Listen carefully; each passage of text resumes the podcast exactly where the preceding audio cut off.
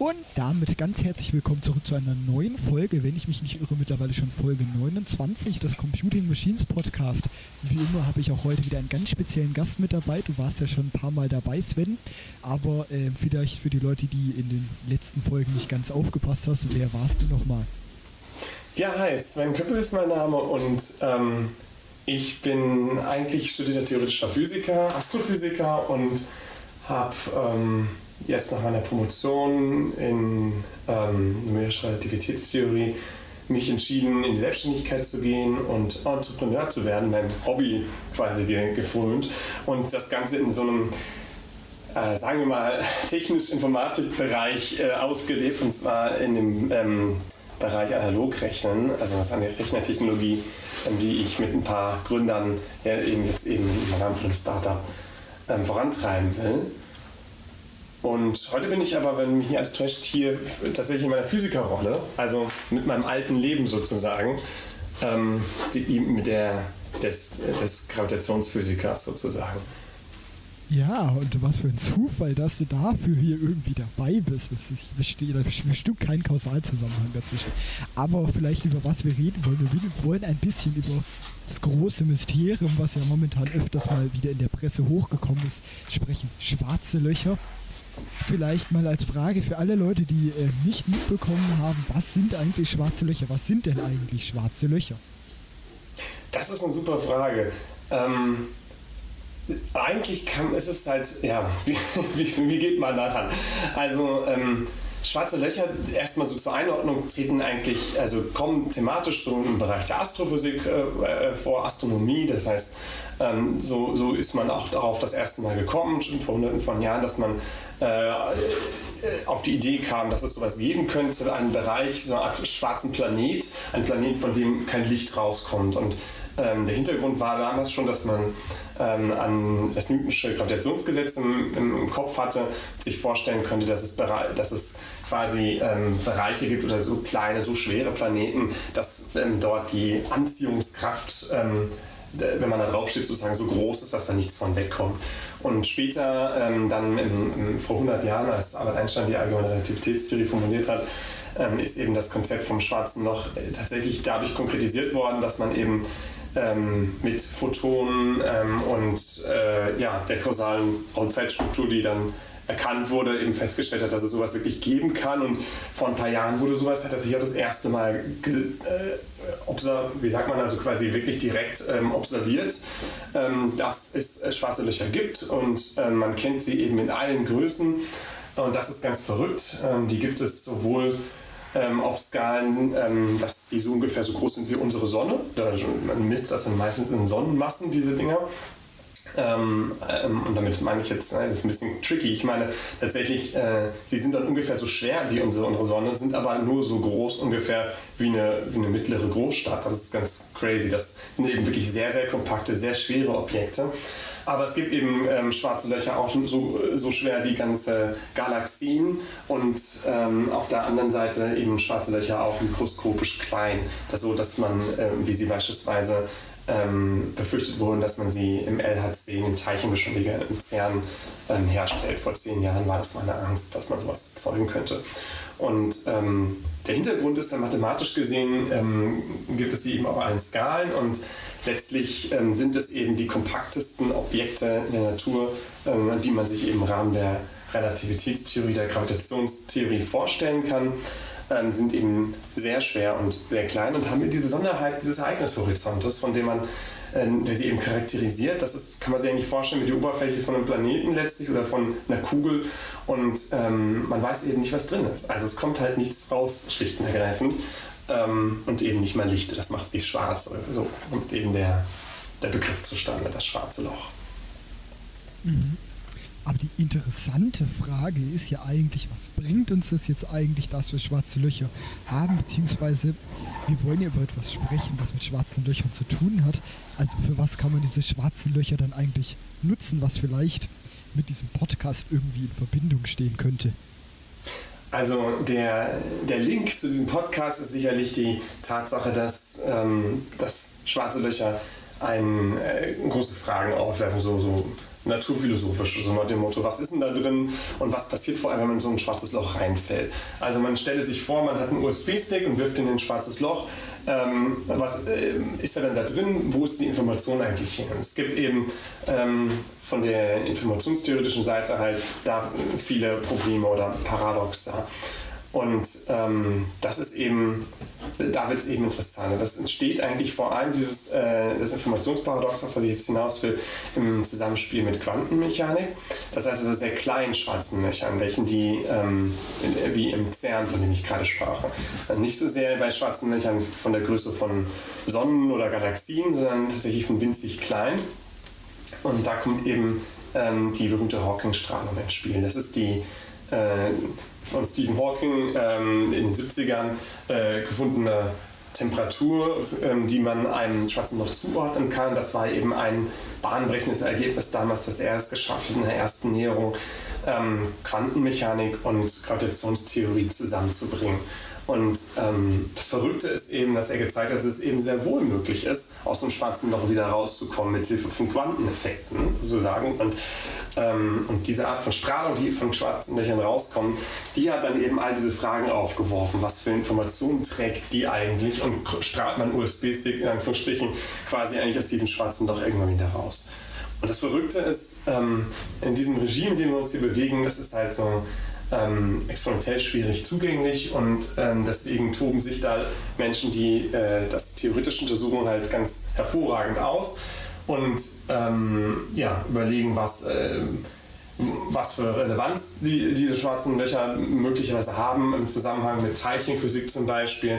Es gibt zum Beispiel auch Theorien aus den 70ern, dass Elektronen sowas sein könnten wie schwarze Löcher, die irgendwie in einem stabilen Zustand sind. Das sind ganz, ganz wildeste äh, Hypothesen. Ähm, und äh, ja, letztlich dann auch ein bisschen so, ähm, gut, die Frage, die du gerade stelltest, ne, was, äh, was kann man mit schwarzen Löchern machen? Ich denke, ähm, soweit, da, da sind wir wahrscheinlich eine ganze Weile von entfernt, dass man, äh, dass man schwarze Löcher irgendwie ähm, systematisch erzeugen könnte im Labor. Ähm, man hat ja eigentlich gehofft, das zu können, ähm, aber hat sich eben bislang nicht herausgestellt, dass es geschafft wurde, ähm, LHC. Und ähm, das, äh, und dementsprechend, also den, den Mülleimer, den man sich in die Ecke stellen kann, das schwarze Loch, wo man alles reinschmeißt, das ist eben doch, äh, ja, ein, äh, muss ein Menschheitsraum bleiben, sage ich mal, Moment. Mhm. Wir hatten es ja schon ein bisschen am Anfang angesprochen, beziehungsweise es gibt ja ein sehr interessantes Paper und angeblich, ich habe das nicht so weit verstanden. Man kann mit schwarzen Löchern irgendwie rechnen, beziehungsweise es besteht ein Zusammenhang mit Quantencomputern. Wie kann man sich das jetzt vorstellen? Weil das klingt jetzt doch schon sehr seltsam.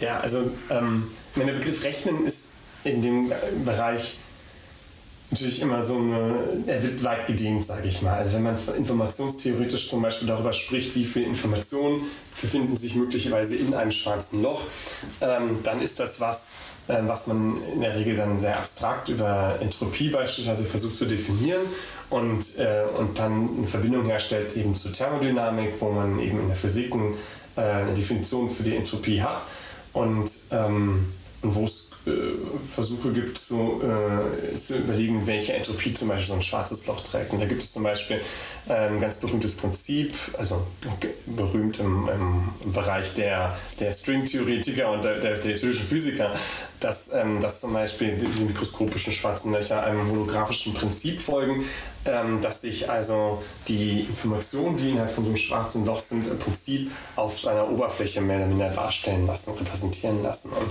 ähm, das Argument, also das ist ein, äh, im Prinzip ist das Argument eigentlich relativ einfach, wenn man nicht sagt, dass die Entropie ähm, proportional ist zur, zum, zur Oberfläche. Und damit letztlich äh, identifiziert man diese beiden Größen einfach miteinander. Das ist eigentlich nur ein mathematischer Trick. Und ähm, jetzt habe ich gerade einen Faden verloren. Wie, wieso komme ich aufs holographische Prinzip? Das Rechnen war eigentlich das Ziel. Ne? Wie rechnen wir jetzt mit schwarzen Löchern? Naja, und ähm, die, die, dieses, ähm, ja, das, das Paper, was du angesprochen hast, genau, das ähm, da, da war eben eine ähnliche Idee zu sagen, man kann dieses holographische Prinzip auch auf andere Dinge, wie zum Beispiel das Gehirn anwenden und sagen, kann ich nicht eigentlich beim Gehirn auch die Informationen an der Oberfläche ablesen, die da sind. Also ähm, letztlich kann man sich das so ein bisschen vorstellen, ähm, wie, ja, wenn man sagt, Informationserhaltung, also quasi was an Informationen ins Gehirn reingeht zum Beispiel, muss auch irgendwo wieder rauskommen. Und statt jetzt ähm, mich zu fragen, was da drin passiert, kann ich auch einfach so eine Art Kontrollebene bilden, ähm, so wie ein Tor in einem eingezäunten Grundstück. Und in dem Moment, wo ich einfach alles messe, was rein und raus geht beim Tor, weiß ich auch, was drin ist. Ich muss ja dann nur mitverfolgen. Ähm, was, was diese Oberfläche passiert hat. Und ähm, das ist so ein, wie, schon gesagt, ein recht theoretisches Argument, aber man schafft es eben mit solcher Argumentation auf so einer ähm, Ebene von Gleichung ähm, Äquivalenzen zu identifizieren oder zu postulieren, sage ich mal. Ob die sich dann wirklich so realisieren, das steht mal auf einer ganz anderen Stelle, aber zumindest ist das für theoretische Physiker dann schon immer ganz äh, großartig, wenn sie feststellen können, dass es da zumindest eine gewisse Korrespondenz gibt oder ein ähnliches Verhalten zwischen verschiedenen Systemen. Und in dem Fall ist das hier einmal ein quantenneuronales Netzwerk und ein schwarzes Loch. Also zwei Dinge, die gefühlt eigentlich äh, überhaupt gar nichts miteinander zu tun haben sollten, die aber jetzt hier in einen Zusammenhang gestellt wurden. Vielleicht an der Stelle auch nochmal als Erinnerung für die Zuhörer, die kein Informatikstudium oder etwas derartiges abgelegt haben. Was war denn gerade nochmal ein, ein neuronales Netz? Genau, also ein neuronales Netz ist ja eine Art, ähm, wie man das Gehirn modelliert. Letztlich ähm, wissen wir ja aus der Biologie heraus, ähm, dass äh, das Gehirn aus vielen Neuronen besteht. Ähm, Im Kopf sind ungefähr 10 hoch 12 Neuronen, also eine unvorstellbar große Zahl. Das so quasi die griechische Präse dafür wäre ähm, Peta, Peta-Neuronen sozusagen, äh, mit A hinten, ähm, kommt nach Giga. Und ähm, die haben aber eben unvorstellbar viele Verbindungen untereinander. Irgendwie als täuscht ist man dabei 10 oder 15 oder sowas. Also ähm, sind vor allem sehr stark äh, miteinander verbunden und das ähm, ist die Art und Weise, wie das bei biologischen Neuronen passiert, ist, ist, sehr viel komplizierter, als man das mit mathematischen Modellen tut, wo man zum Beispiel neuronale Netze ähm, auch auf Computern darstellt ähm, als Graphstrukturen, als relationale Graphstrukturen. Da hat man dann die bestehen Kanten und Knoten. Ähm, die Kanten sind die Verbindung zwischen den Knoten. Ein Knoten ist dann zum Beispiel ein Neuron und die Kanten, das äh, zeigen dann an, ob es ähm, zwischen ähm, verschiedenen Knoten, also Neuronenverbindungen gibt oder nicht. Und auf, wenn man so anfängt, ein äh, Gehirn zu modellieren als ein künstliches, äh, einfach ein mathematisches neuronales Netz, ähm, dann kann man eben relativ schnell mit dem Ding rechnen. Dann kann man da äh, also rechnen im Sinne von, man kann ähm, versuchen, darüber quantitative Aussagen zu treffen, qualitative. Zum Beispiel ähm, graphentheoretische Aussagen über die Konnektivität oder eben ähm, ja, Eigenschaften, die, die äh, sowas haben kann im Sinne von Emergenzphänomen. Äh, wie, wie können Informationen durch diesen äh, Graph ähm, wandern? Wo sind Informationen letztlich gespeichert? Diese Fragen stellen sich äh, Menschen. Und ähm, man muss eben wirklich im Hinterkopf behalten, es ist ein Modell. Also es gibt zum Beispiel gerade in dem Bereich der verrückt gewordenen theoretischen Physiker, die plötzlich über Neurowissenschaften sprechen, auch Vertreter wie ähm, Roger Penrose, äh, die der Meinung sind, dass Mikrotubuli, das sind, ähm, und da ist, verlässt mich mein Biologiewissen jetzt so langsam, ähm, Bestandteile einer Zelle, wenn mich alles täuscht, oder sogar des Zellkerns, ähm, dass diese Mikrotubuli in Neuronen ähm, in irgendeiner Art von ähm, Quantenüberlagerungszustand sind und die wahren Informationen in den Neuronen nämlich jetzt nicht äh, kodiert sein in äh, ja, den Anregungszuständen der Neuronen, sondern in, den, äh, in irgendwelchen quantenmechanischen Anregungszuständen dieser Mikrotubuli. Das ist eine ganz berühmte Theorie, heißt XOR-Theorie und ist wirklich völlig wild und, äh, und ich wage zu behaupten, eine Mehrheit der Neurowissenschaftler hält davon nichts, aber weil, weil sie schlicht und ergreifend einfach nur eine Behauptung ist. Ähm, aber das ist so, ähm, ja, das sollte ja eigentlich nur ein kurzer Ausschwenk sein, warum ähm, man nicht äh, sich herablassen sollte zu der Behauptung, dass äh, das Gehirn ein neuronales Netzwerk ist oder andersrum, sondern es bleibt eine Modellierung des echten Gehirns, was halt eben als ja, Neuron ist eben eine komplexe Zelle und Verbindungen sind komplex und äh, die Verbindung von Zellen sind eben nicht nur irgendwelche elektrischen Potenziale, sondern eben auch viel mehr. Ähm, man denke an biochemische Austauschstoffe und derartiges. Nun ja, jedenfalls ein neuronales Netzwerk.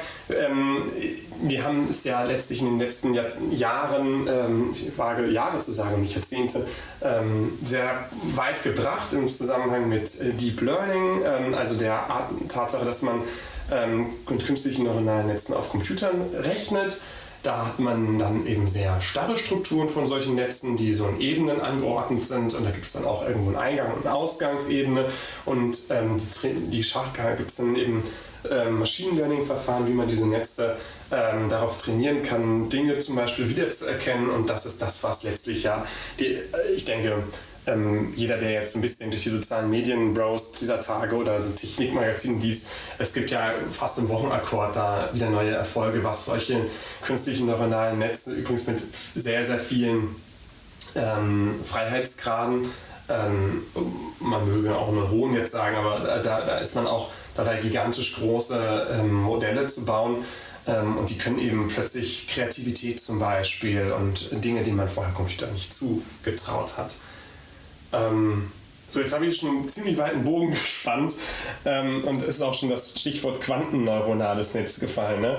Also, ähm, es ist, wir haben ja jetzt ein paar, ähm, wir bewegen uns irgendwie auf der Schnittstelle zwischen verschiedenen Gebieten und ähm, die Quantenwelt ähm, ist halt nochmal eine andere als jetzt zum Beispiel die, die klassische oder die der Gravitation. Und eine Sache, die halt das Quantenmechanische ausmacht, ist die, die Unvorhersagbarkeit, also die, diese ähm, stochastische Element da drin. Ähm, also man, man, kann Vorhersagen machen, aber sie bleiben eben statistisch, sie sind eben nicht de äh, deterministisch, das ist das Stichwort. Ähm, und damit ähm, sind sie grundsätzlich anderer Natur, als es zum Beispiel äh, Rechenprozesse sind in in unseren Computern, die wir überall haben. Also insbesondere wenn wir eine neuronale Netze simulieren auf Computern, dann machen wir das auf eine völlig deterministische Art und Weise. Also es gibt da durchaus auch ähm, und das auch nicht erst seit gestern, ähm, Netzwerke, die jetzt, also das ist nicht ganz ähm, im Bereich von neuronalen Netzen, aber zum Beispiel Petri-Netze oder Markov-Ketten ähm, sind auch Netze, die ein ähm, zufälliges, randomisiertes ähm, Element haben und in dem Moment also wirklich statistische Methoden sind, die man auch auf Computern ausrechnen kann. Aber wenn ich jetzt mal in das denke, was ich gerade eben so genannt hatte, ne, das Training von tollen Netzen, die irgendwie Bilder erkennen können oder zeichnen können oder Texte schreiben können, dann sind das völlig deterministische Systeme. Also sind welche, wenn man da etwas äh, mehrmals hintereinander das Gleiche reinfüttert, kommt auch vorhersagbar immer das Gleiche raus. Die sind also vor, vorhersagbar. Das ist der Begriff, was deterministisch bedeutet. Und ähm, es gibt eben in der, in der verrückt gewordenen Bubble zwischen äh, künstliche Intelligenzforschern und, und Quantencomputing-Menschen ähm, eben auch einen gewissen Überlapp. Und das sind die Leute, die dann an quantenneuronalen Netzen forschen. Und die versuchen eben diese beiden Dinge miteinander zu verheiraten. Das heißt, sie stellen jetzt auf einmal Modelle auf ähm, für neuronale Netze, die auch äh, Eigenschaften von Quanten äh, Physik beinhalten, zum Beispiel, die dann eben einen gewissen Nichtdeterminismus eines Neurons kodieren oder die eben ja, vielleicht irgendein ähm, Emergenzverhalten beinhalten. Gibt es verschiedenste Ansätze. Ähm, ich glaube, äh, eins haben sie alle gemeinsam, dass sie, ähm, ja, also ich würde mal behaupten, äh, es gibt eine gewisse Entkopplung zwischen den Leuten, die vielleicht den Anspruch haben, äh, Neurowissenschaft zu machen und das menschliche Gehirn zu verstehen ähm, wahrscheinlich kann man Penrose mit, seinem, äh, mit seinen quantenmechanischen Mikrotubuli zu diesen Menschen zählen und zwischen Leuten, die versuchen, ähm, die rechnerische Effizienz von künstlichen neuronalen Netzen zu erhöhen, also irgendwie den Computer schlau zu machen. Und ähm, letztere, das äh, würde ich behaupten, sind eher die Leute, die auch an quantenneuronalen Netzen forschen, also die gerne zum Beispiel einen Quantencomputer ähm, auch das ist ja ein Thema für sich, Computer, die nach quantenmechanischen Prinzipien arbeiten, die dann plötzlich sowas können wie Verschränkung von Informationen und ein ganz eigenes Kapitel, ähm, derartige ähm, Fähigkeiten ähm, auf äh, entsprechend modellierte neuronale Netze loszulassen auf dieser Weise zum Beispiel hoffen, dass neuronale Netze sowohl schneller berechenbar sind als auch deutlich höhere ähm, Vorhersagekraft haben, dass man also plötzlich nicht mehr so viele Neuronen braucht für Bilderkennung, sondern es plötzlich irgendwie noch äh, sehr viel weniger Quantenneuronen schaffen beispielsweise, was auch immer das dann sein mögen. Ähm, ja, jetzt haben wir eine ganze Weile geredet. Ähm, der, wir hatten ja so eine, so eine Art wissenschaftliche Publikation hier als Grundlage. Ne? Black Holes as Brains, Neural Networks with a Real Lord Entropy, also schwarze Löcher als Gehirne, neuronale Netzwerke mit einem äh, ja, Oberflächen, äh, mit einer, wie sagt man, Real Law äh, Flächengesetz Entropie. Das ist genau das, was ich gerade mit dem holographischen Prinzip bezeichnet habe. Und ähm, das Paper ist von äh, Giad Wali, der ist äh, Professor an der Ludwigs-Maximilians-Universität in München. Und äh, der ist eigentlich ähm, in, einem, in dem Bereich der Quantengravitation unterwegs, also tatsächlich dieser Forschung von Untersuchung von mikroskopischen schwarzen Löchern und vertritt zum Beispiel die These, oh, die ist äh, fürchterlich äh, crazy für sich stehend, heißt er auch so, die hätte er erfunden, ähm, aber sie, sie ist schön, also mathematisch ist sie schön. Äh, er meint, dass schwarze Löcher ähm, Kondensate von Gravitonen sind. so was zum Teufel ist denn das jetzt schon wieder? Also, ähm, äh, seine Aussage ist, ähm, schwarze Löcher sind in einem Zustand, in dem sie eine, ja, eine maximale äh, Informationsdichte haben und, ähm, und Graviton, das sind die Austauschteilchen der, der, ähm, der ja, äh, Gravitationskraft. Und ähm, sie sind im Prinzip das Äquivalent zu den Photonen, die wir kennen aus der elektromagnetischen Wechselwirkung. Und Photonen, das sind ja die Teilchen, die auch letztlich ähm, das Licht ähm, darstellen, also was wir als Licht wahrnehmen, ähm, aber auch als elektrische und magnetische Felder. Und ähm, da ist man ganz stark natürlich in diesem Welle-Teilchen-Dualismus drin, der Quantenmechanik, ne, wo man Photonen einmal so als Wellen versteht äh, mit äh, irgendwie Nanometer äh, Wellenlänge, aber eben auch als diskrete einzelne Teilchen identifizieren kann. Ähm, eben vor 100 Jahren mal das erste Mal auch so postuliert durch Einstein und später auch ähm, gemessen. Und, ähm, und das, äh, das Photon und das, äh, das Graviton ist im Prinzip das Äquivalent dazu in, in der Gravitationsphysik.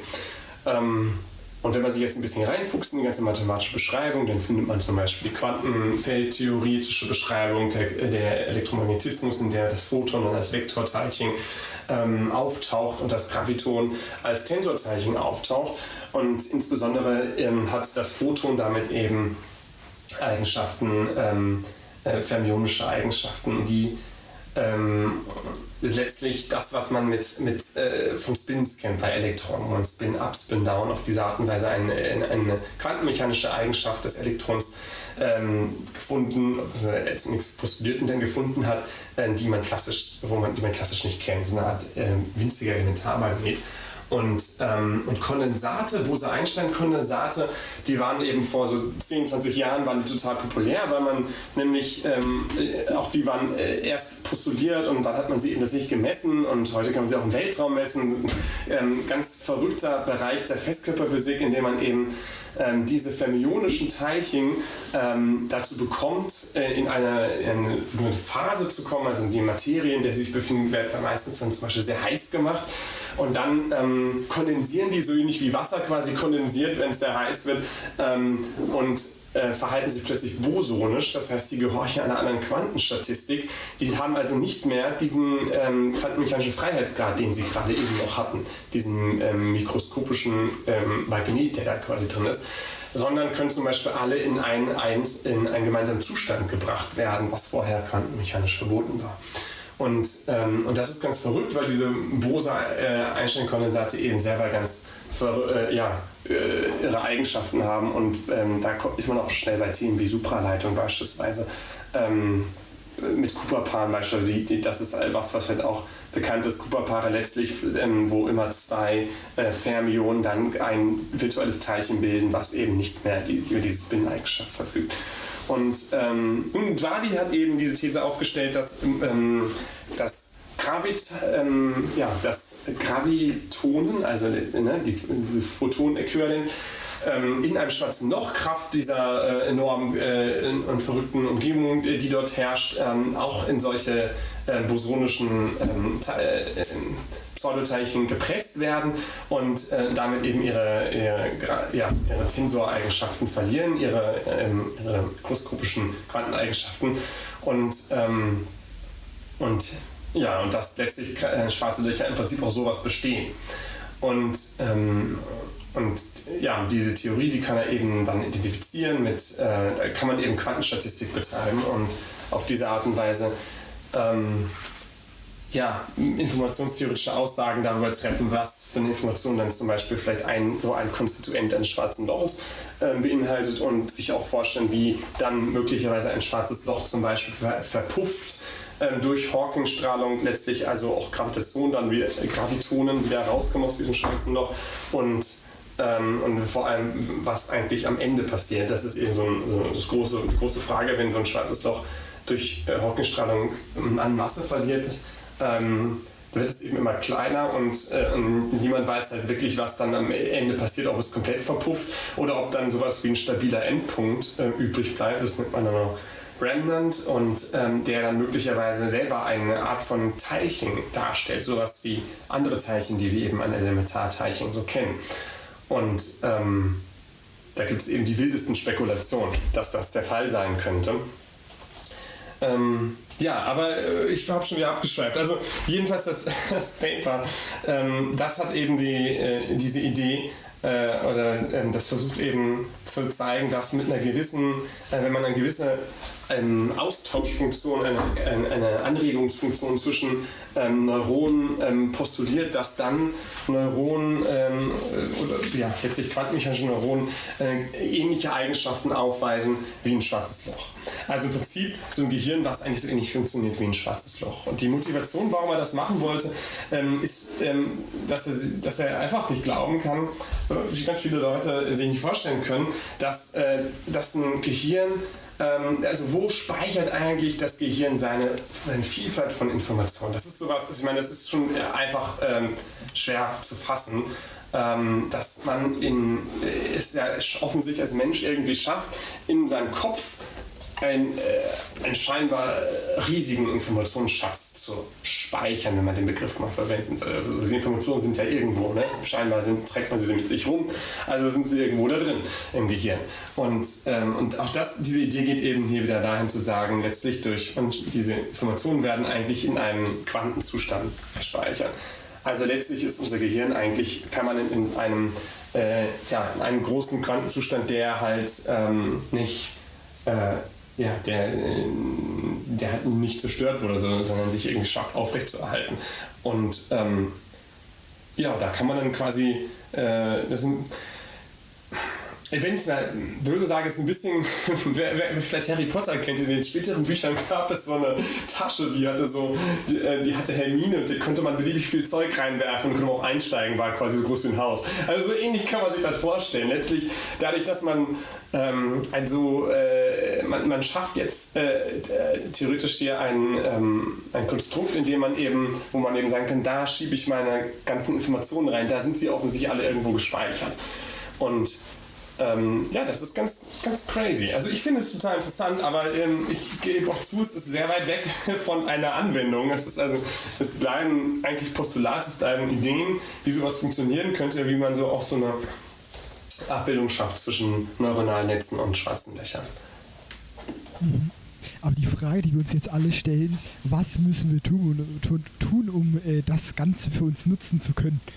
Beziehungsweise wie unwahrscheinlich ist es eigentlich, dass man das mal hinbekommt, das Ganze zu nutzen, beziehungsweise wo steht denn vielleicht die Forschung momentan dabei, schwarze Löcher zu erzeugen? Das ist eine total interessante Frage. Also ich glaube, wir sind deutlich näher dran, ähm, Dinge wie neuronale Netze richtig gut zu verstehen, einfach dadurch, dass, äh, dass uns im Sinne der Menschheit einfach sehr viele Rechnerressourcen mittlerweile zur Verfügung stehen und es da in den letzten Jahren eben so große Fortschritte gab. Ähm, und äh, und dadurch auch ein Stück weit den Code des Gehirns zu knacken, wenn man das jetzt mal so nennen möchte. Also ähm, auch ein besseres Verständnis zu bekommen, wie vielleicht äh, Emergenz in Neuronen funktioniert, wie diese Neuronen, die wir in unserem Hirn haben, irgendwie das schaffen, was sie schaffen. Ähm, ich glaube, das, das ist einfacher als, ähm, als schwarze Löcher zu handeln. Das Problem bei schwarzen Löchern ist eben bislang ähm, die, die Größenskalen, auf denen sich diese mikroskopischen äh, Effekte, äh, diese Quanteneffekte von schwarzen Löchern abspielen, die sind unvorstellbar klein. Also ähm, die Energien, die man zum Beispiel in diesen ähm, im, im Large Hadron Collider, im LHC, herstellen äh, kann, also da schmeißt man ja, beschleunigt man ja im Prinzip äh, Elementarteilchen auf, ähm, und äh, lässt sie dann im Frontalcrash aufeinander fliegen. Und ähm, und in dem Moment wird eben auf ein ganz, ganz kleines äh, Raumzeitvolumen unglaublich viel Energie reingepackt und das ist, nennt man ja manchmal den, den ähm, äh, Big Bang ähm, äh, im Labor sozusagen. Da kann man dann eben, passieren dann Phänomene, dass quasi ähm, durch Vakuumfluktuation und sowas äh, Teilchen und Antiteilchen erzeugt werden. Also wird dann eben auch im Bereich Antimaterie erzeugt und äh, Materie, die vernichtet sich dann aber auch sehr schnell wieder.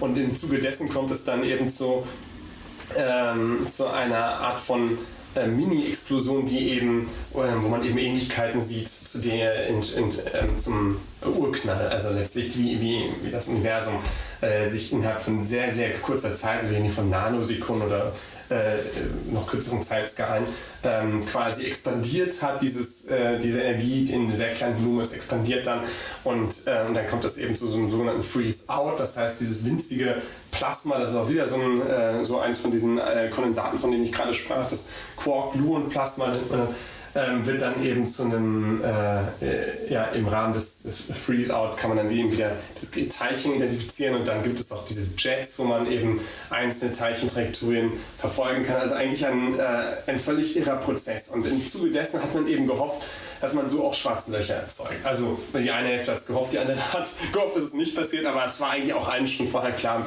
Ich rechne, dass diese schwarzen Löcher, die entstehen würden, sehr instabil sind. Das heißt, die würden eben auch in solchen Zeitskalen von ich meistens über Femtosekunden, also äh, fürchterlich kurz wieder zerfallen, aber man kann sie eben anschließend detektieren.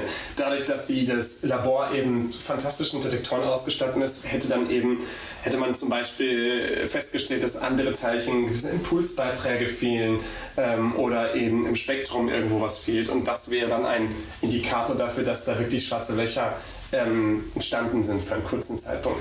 Und es hat sich eben gezeigt, das passiert nicht. Es passiert einfach nicht. Man schafft es nicht, schwarze Löcher herzustellen. Und der Grund liegt einfach darin, weil man dafür noch einmal viel leistungsfähigere ähm, ähm, Beschleuniger bräuchte.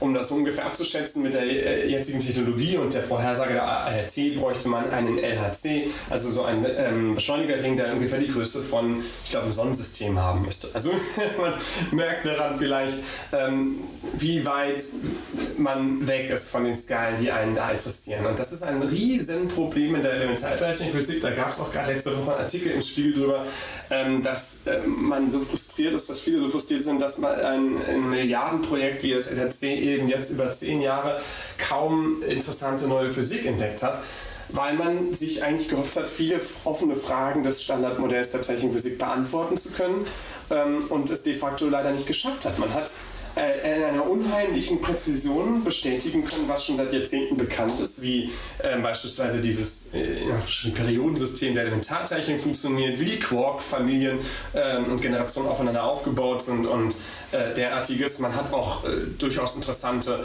aber sicherlich vorher schon postulierte ähm, exotische neue Teilchen gefunden, wie zum Beispiel mesonische oder, ähm, Zustände von Quarks, also äh, Elementarteilchen, die man vorher so noch gar nicht, ähm, ja, die es eben natürlich gibt, immer über eine sehr kurze Lebenszeit, aber man kann sie messen, man sieht, ah, die gibt es, okay, super, kann man abhaken, aber man findet eben keine Physik, die im Widerspruch zu dem steht, was man bisher schon festgestellt hat. Und das ist eigentlich, das ist, ähm, das ist ein bisschen widersprüchlich, aber das ist eben das, was eigentlich theoretische Physiker gerne hätten, sie würden eben gerne den Widerspruch messen. Sie würden gerne was messen, was nicht zu den Gleichungen passt. Und das kriegen sie einfach nicht hin. Es passt einfach alles wunderbar, die Gleichungen sind zu gut.